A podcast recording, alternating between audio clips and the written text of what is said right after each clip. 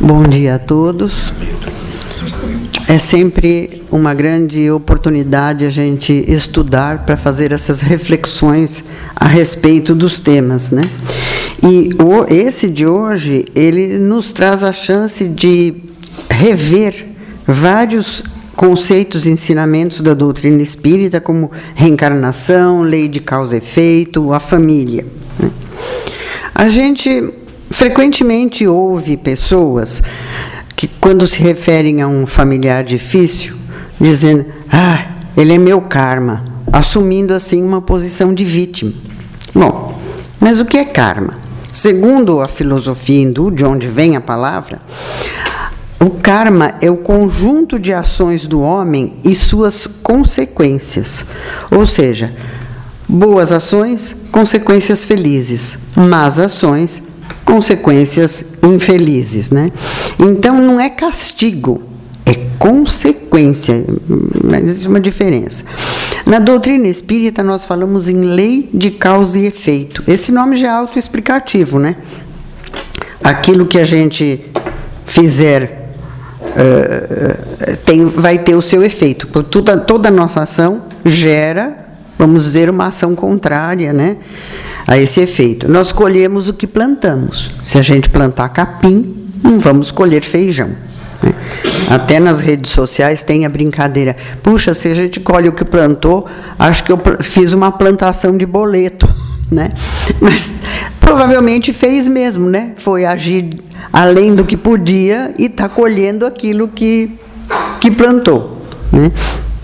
Cada um de nós é herdeiro de si mesmo nós daquilo que nós fizemos, não só nas existências anteriores, nessa mesmo.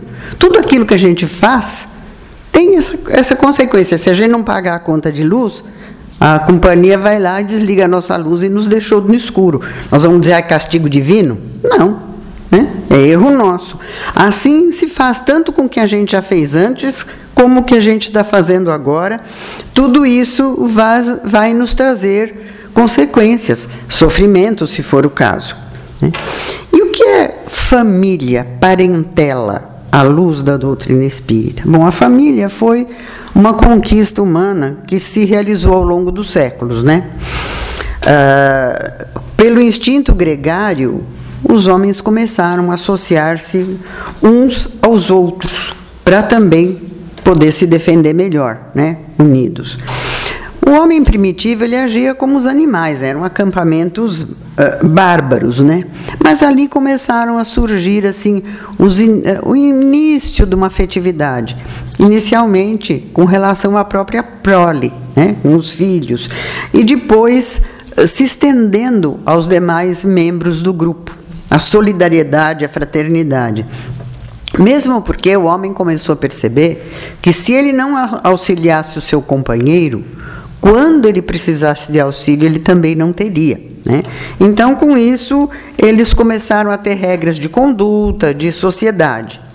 A família, então, ela é uma instituição social que abriga indivíduos por, uh, ligados por laços consanguíneos e afins, porque nós temos que considerar que a nossa família incorpora outras pessoas. Quando nós nos casamos, nós incorporamos a família do cônjuge, né? os afins. Numa família temos noras, genros, cunhados, cunhadas. Dizia meu avô que às vezes era parente por infelicidade e não por afinidade, porque eram alguns parentes muito difíceis. Mas é na família que a gente prepara os indivíduos para a convivência social, que nós vamos aparar arestas de caráter, que nós vamos ensinar afeto, respeito, compreensão, renúncia. Né? A doutrina espírita, por sua vez, ela larga esse conceito de família, porque uma vez que nós temos várias encarnações e não nascemos sempre em famílias idênticas, nós vamos agregando diferentes famílias ao longo dessas existências, né? Temos uma família corporal, mas temos a família espiritual também, porque as afeições do espírito não desaparecem após a morte. Aliás, nem o amor nem o ódio persistem após o desencarne. E quando é ódio, precisa ser corrigido. Né? Então, na família, a, a doutrina espírita vê um, um cadinho purificador, onde se encontram tanto os espíritos afins como os devedores. Nos diz uh, Miguel de Jesus Sardano, por outro lado, a família, na concepção espírita, antes de ser a reunião de corpos, é o reduto sagrado de espíritos imortais. A mesma coisa nos diz André Luiz, que a família, o lar não é apenas a moradia dos corpos, mas, sobretudo, a residência das almas. Né? Uh, Para a gente entender melhor essa concepção de família, nós temos que nos recordar um pouquinho dos objetivos da reencarnação. Por que, que nós reencarnamos? Deus poderia ter nos criado perfeito e nós não termos necessidade de estar aqui aprendendo as coisas. Porém, ele criou todos simples e ignorantes para que cada um progredisse segundo o seu esforço, segundo os seus méritos. Né? Então, por isso, reencarnamos. Na questão 167 do Livro dos Espíritos, que o Richard Simonetti falava que era o nosso livro, porque nós somos espíritos, portanto, se o livro é dos espíritos, ele é nosso. Né? Então, lá no nosso livro, na questão 167, os espíritos respondem a Kardec que a encarnação, a reencarnação e a reencarnação, ela tem como finalidade expiação e melhoramento progressivo da humanidade. O, o André Luiz destaca que receber um corpo não é a gente achar que ganhou um barco para aventuras, mas é assumir a responsabilidade da nossa evolução, da nossa melhoria. Então, né, não é ao acaso. Na, a, na resposta à questão 203, Kardec pergunta, né, ele havia perguntado aos espíritos se os pais transmitem alguma coisa de, da alma. Então, eles respondem que não, que os pais só transmitem a vida animal, porque o espírito, a alma, é indivisível. Não tem como vir metade daqui, metade de lá. É um só. Já existia esse espírito único, né? E que não é então transmitido. E na questão 207, eles complementam isso dizendo que o corpo procede do corpo, mas o espírito não procede do espírito. E que as semelhanças morais que a gente encontra numa família não são devidas à herança, mas sim à afinidade. São espíritos afins que ali se encontraram. A irmã Joana, no livro SOS Família, ela nos diz o seguinte: os pais não são os construtores da vida, porém os médiums dela sob a divina diretriz do Senhor. Ou seja, constroem participam na construção do corpo, mas na realidade são médiums para que aquele espírito possa vir à luz. Né? Se a gente comparar as nossas múltiplas existências, vamos supor com o ensino escolar, cada existência é um ano letivo. Que, e o conjunto dessas existências, né, desses anos letivos necessários para completar cada curso na nossa existência. Dentro de cada ano letivo, nós somos submetidos a provas, a testes, sabatinas, etc. E aqui não tem aprovação automática, não. Quem não estudar não vai passar, vai ter que repetir o ano. Né? Os nossos familiares consanguíneos, os nossos amigos, são os nossos companheiros nesses bancos escolares. Eles estão conosco para que juntos aprendamos e auxiliemos uns aos outros, assim como a gente, né, na escola, muitas vezes a gente auxilia algum amigo que tem alguma dificuldade no aprendizado de alguma coisa, a mesma coisa é na vida. Nós vamos nos auxiliar, né? Aí, mas como é que se faz essa seleção, né, dos grupos familiares? Como é que nós vamos convocar esses espíritos? Como é que eles são convocados? Porque é uma seleção que também tem técnicos, né? A encarnação é programada no plano espiritual, conforme a necessidade evolutiva de cada um. Nas colônias espirituais, há departamentos especializados encarregados na, no processo reencarnatório. Nada, nada é aleatório, tudo é planejado. O espírito desencarnado tem uma visão diferente de nós encarnados.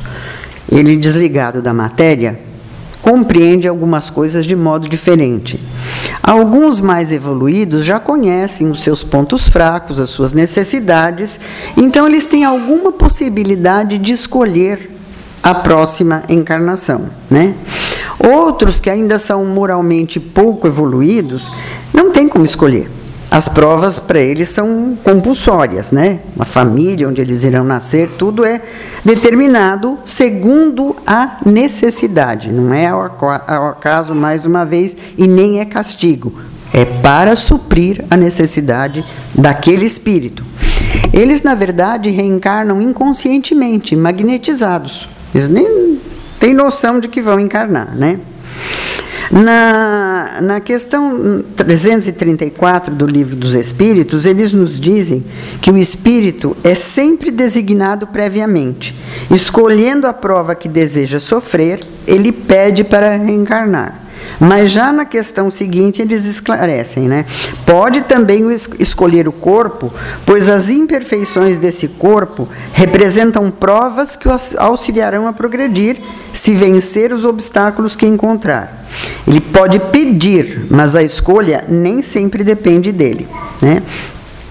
E na questão 337, mais uma vez, eles nos esclarecem que a união do espírito a determinado corpo pode ser imposta por Deus, do mesmo modo que as diferentes provas, sobretudo quando o espírito ainda não está apto a escolher com conhecimento de causa. Então, há casos em que, como a gente age com as crianças pequenas, né, que não tem noção de perigo, a gente vai eh, cerceando, de certa maneira, a liberdade para elas não despencarem escada abaixo, para não botarem a mão no fogo. Né? Então, a mesma coisa, quer dizer, o espírito não tem condição de escolher, ele tem que ser levado àquilo que vai ser o melhor para ele.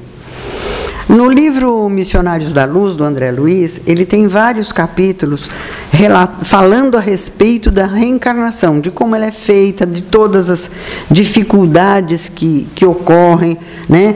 certos espíritos que têm que reencarnar filhos de pais que lhes foram vítimas em existência anterior, essa é uma dificuldade grande, precisa haver um processo de preparação e convencimento, tanto dos que vão ser os pais, quanto daquele que vai ser o filho.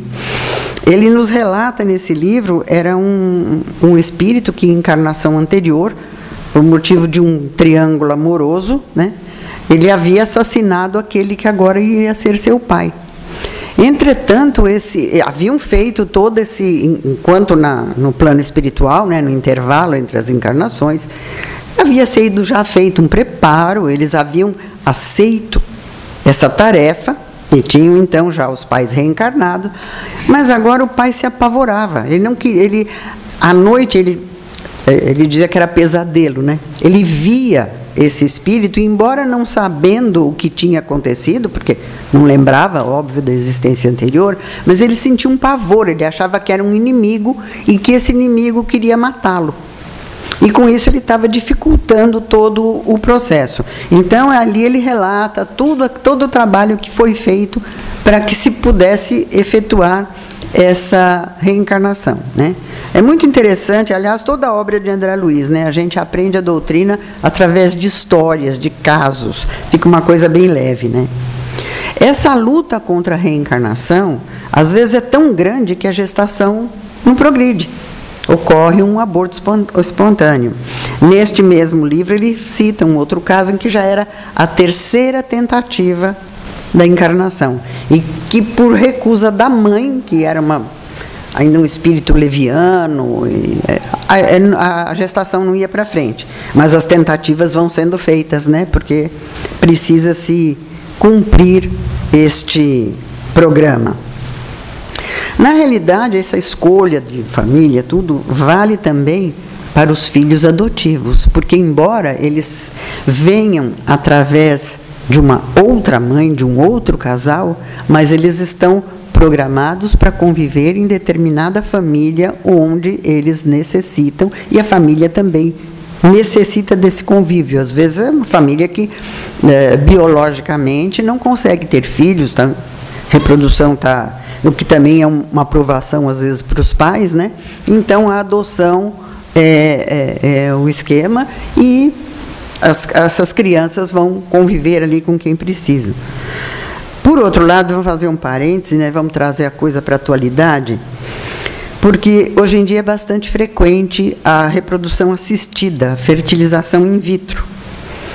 E aí existe um livro, Reprodução Assistida à Luz do Espiritismo, do Durval Ciampone, que é uma edição da Federação Espírita do Estado de São Paulo, em que ele esclarece bem esse fato, inclusive essa polêmica dos embriões congelados. Né? Eu não vou entrar em detalhes, porque isso aí renderia um, um outro assunto e não vai ter muito a ver com o tema. Mas acontece que aquilo que rege a encarnação natural, vamos dizer, a reprodução natural, rege também a reprodução assistida. É a mesma programação. Né? E o espírito reencarnante só é ligado ao embrião quando o embrião é implantado no útero materno. Então, nos embriões congelados, dos quais não se sabe o destino, se serão destruídos, se serão doados, ali não há espírito ligado. Ele é um ser vivo, mas sem o espírito ligado a ele. Né? Porque é, existe hoje em dia muita preocupação com isso. Mas o que vão fazer com esses embriões congelados? Nós estamos fazendo aborto, estamos assassinando. Não, ele não, não, não é isso, porque ali não há espírito, embora seja um, um ser vivo, não há espírito ligado a ele. Né? Então, com tudo isso, né, todos esses processos, a gente começa a compreender por que numa mesma família tem espíritos afins e tem espíritos adversários. Os afins vieram para se auxiliarem, e os adversários porque necessitam aprender amor e porque outros que necessitam resgatar os débitos do passado. A, a irmã Joana nos diz ainda no SOS Família que a reencarnação estreita os vínculos do amor, tornando-os laços eternos pelo quanto faculta de experiência na área da afetividade familiar. E a mesma coisa diz André Luiz nos domínios da mediunidade. A família consanguínea é uma reunião de almas em processo de evolução, reajuste, aperfeiçoamento ou santificação. O homem e a mulher, abraçando o matrimônio por escola de amor e trabalho, nele se transformam em médiums da própria vida, responsabilizando-se pela materialização a longo prazo dos amigos e dos adversários de ontem, convertidos no santuário doméstico em filhos e irmãos. A família física pode ser comparada a uma reunião de serviço espiritual no espaço e no tempo, cinzelando corações para a imortalidade. Quer dizer, essa materialização é o corpo que os pais vão fornecer para que aquele espírito possa se manifestar. Né? E esses laços de consanguíneos, muitas vezes, uh, facilitam mesmo o resgate de, de seres adversários, né? É, porque são muito fortes os laços entre pais e filhos, sobretudo, e na etapa infantil. No ser humano, a infância se prolonga. Né? É, hoje em dia parece que está se prolongando infância, adolescência, está continuando até mais tempo do que era antigamente. É, nos animais, esse cuidado com a prole é mais instinto que amor. Né? Então, quando os filhotes estão aptos a sobreviverem sozinhos, pronto, são seguem a própria vida, a própria sorte e, e acabou, né?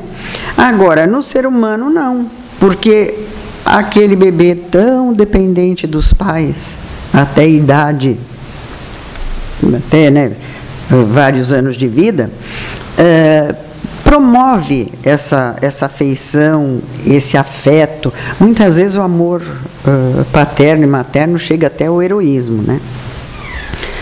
Aí, uh, mais uma vez, no Livro dos Espíritos, na questão 383, Kardec pergunta qual a utilidade para o espírito de passar pelo período da infância. Porque aquele espírito que está ali naquele bebezinho, na realidade, é um espírito adulto, que já teve várias existências. Por que ele precisa voltar como um bebê? Né? Então, eles respondem que encarnando com o objetivo de, de se aperfeiçoar, Durante esse período, o espírito é mais acessível às impressões que recebe e que podem auxiliar o seu adiantamento. para o qual devem contribuir os que estão encarregados de educá-lo. Né? Porque os pais tendem a ver nos filhos, sobretudo os pequenininhos, né? criaturas inocentes e angelicais, realmente, né? Criança pequena, bebê, é, é, é um anjinho que está ali, né? Um serzinho inocente. E ele, lógico, se apresenta desta maneira e com essas características de inocência. À medida que o, o tempo vai passando e que esse espírito vai assumindo a sua organização física num trabalho lento, né? Porque diz o, o André Luiz que até pelo menos até os sete anos não se fixa essa encarnação, porque ele ainda não assumiu totalmente a sua organização física. Então, quando ele está nesse período, realmente ele não demonstra as verdadeiras características que aquele espírito traz em si. Porque se ele já fosse intratável desde pequenininho, seria mais difícil também para os pais conviverem né, com essa criatura. Então, é nessa época que os pais têm a oportunidade de incutir os hábitos morais, incutir o, o amor, né? ensiná-los como se comportar e como é que eles vão ser norteados vida fora. É essa a grande tarefa dos pais, né? aproveitar essa oportunidade para formar o caráter e educar os sentimentos. Depois disso, o espírito toma posse da sua organização física e passa a apresentar as suas conquistas pretéritas podem ser boas ou não. Né? E aí, na questão 208, Kardec pergunta se os espíritos dos pais exercem alguma influência sobre os dos filhos após o nascimento destes. E a resposta: muito grande. Conforme já dissemos, os espíritos devem contribuir para o progresso uns dos outros. Pois bem, os espíritos dos pais tem por missão desenvolver os de seus filhos pela educação. Isso constitui para eles uma tarefa. Se falharem, serão culpados. Né? Então, no plano espiritual, os espíritos formam famílias, grupos, por afinidade. Né? Lá é assim. Agora, quando na, no, na, na, Terra, quando encarnados, eles podem ou continuar juntos no plano físico. Cada um tem a sua tarefa a cumprir. Não vão reencarnar obrigatoriamente numa mesma família. Tudo vai depender dos objetivos de cada um. Então não é raro a gente encontrar num, numa mesma casa irmãos que se detestam, pais e filhos que mal se suportam, né? É uma convivência difícil, sofrida, às vezes até violenta mas que é necessária para que cada um siga a sua trajetória, né? A gente vê, né? Então, na mesma família tem, tem lá um estranho no ninho, uma família muito boa, de repente tem um bandido ali no meio. Nossa, mas o que, que ele está fazendo ali, né? Por que, que ele está ali, no meio dessa família? Como aconteceu? Na verdade, é esse espírito, uh, pela misericórdia divina, ele foi uh, se situar numa família boa para que ele possa também aprender as coisas boas, né? É, é, ele observando e sendo instruído, ele pode se melhorar, né? E é, como ele também fala na questão 209, um mau espírito pode pedir bons pais, na esperança de que seus conselhos o dirijam por um caminho melhor, e muitas vezes Deus o atende. Por outro lado, às vezes a gente vê uma família terrível e tem um coitadinho lá, é o cordeiro no meio dos lobos. E a gente também pensa, o que, que ele está fazendo ali, coitado, né? Ele está ali porque também pela misericórdia divina, o seu exemplo pode estimular a transformação dos maus, né? Uh, espíritos antagônicos, né, que foram mesmo adversários, não se gostam, não se suportam, a lei de causa e efeito também é aplicada. Eles devem se reajustar. Eles têm que se perdoar, eles têm que, pelo menos, aprender a se respeitar e a se tolerar, se não conseguirem chegar ao perdão e o amor. Né? E dentro da família, por exemplo, uh, convivendo no mesmo lar como irmãos, eles já desde pequenininhos são estimulados pelos pais a se ajudar, a se amar, a ser companheiros, a dividir, a compartilhar, né? Então, essa obrigação de afeto que eles ouvem desde criança, muitas vezes pode fazer com que realmente eles evoluam e acabem a se tornar companheiros. Se eles nascessem cada um num lar, eles não teriam essa convivência forçada e provavelmente não iriam mesmo uh, aprender né, nem a parar essas arestas. O, o capítulo 4, item 19 do Evangelho, que ele, o Chico lê um pedaço, diz o seguinte: ele resume, na verdade, todas essas reflexões. Ele diz o seguinte: a união e a afeição que existem entre pessoas parentes são um índice da simpatia anterior que os aproximou. Daí vem que, falando-se de alguém cujo caráter, gostos e pendores nenhuma semelhança apresentam com os de seus parentes mais próximos, se costuma dizer que ela não é da família. Deus permite que nas famílias ocorram essas encarnações de espíritos antipáticos ou estranhos, com o duplo objetivo de servir de prova para uns e para outros de meio de progresso. Assim, os maus se melhoram pouco a pouco, ao contato dos bons e por efeitos dos cuidados que se lhes dispensam. O caráter deles se abranda, seus costumes se apuram, as antipatias se, se. Né? Ou seja, é realmente uma escola. Né?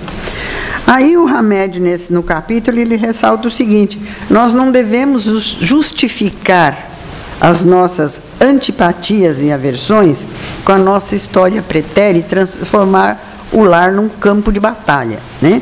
Por quê? Eu fico pensando, bom, fulano me é antipático porque, sei lá, ele me fez alguma coisa na encarnação passada.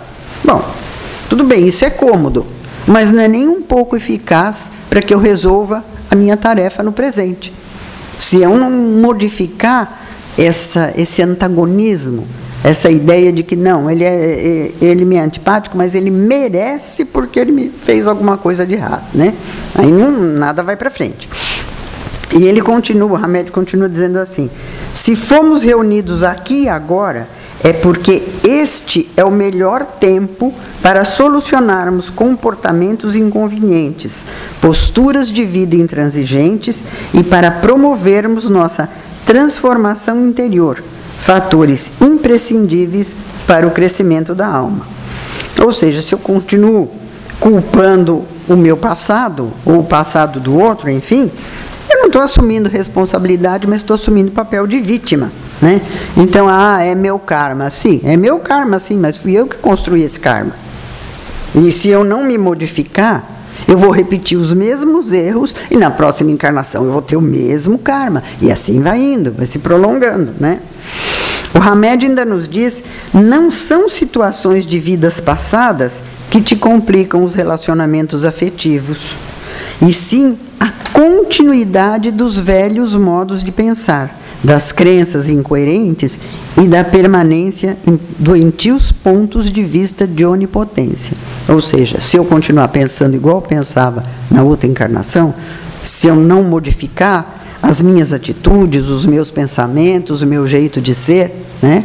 Se eu ficar naquela de eu nasci assim, eu cresci assim, eu vou ser sempre assim, como era a música lá da novela Gabriela, eu não vou mudar nada, vou ser sempre assim mesmo. Vou voltar sendo assim, e mais uma vez, e mais uma vez, até me cansar. Então é preciso que a gente assuma os nossos defeitos, que a gente tome nas mãos as rédeas dessa modificação, para que a gente, em vez de ser vítima, a gente consiga realmente uh, assumir a nossa própria existência e então fazer as modificações para melhor, os resgates necessários, né? e aceitar as pessoas difíceis que estão ali ao nosso lado.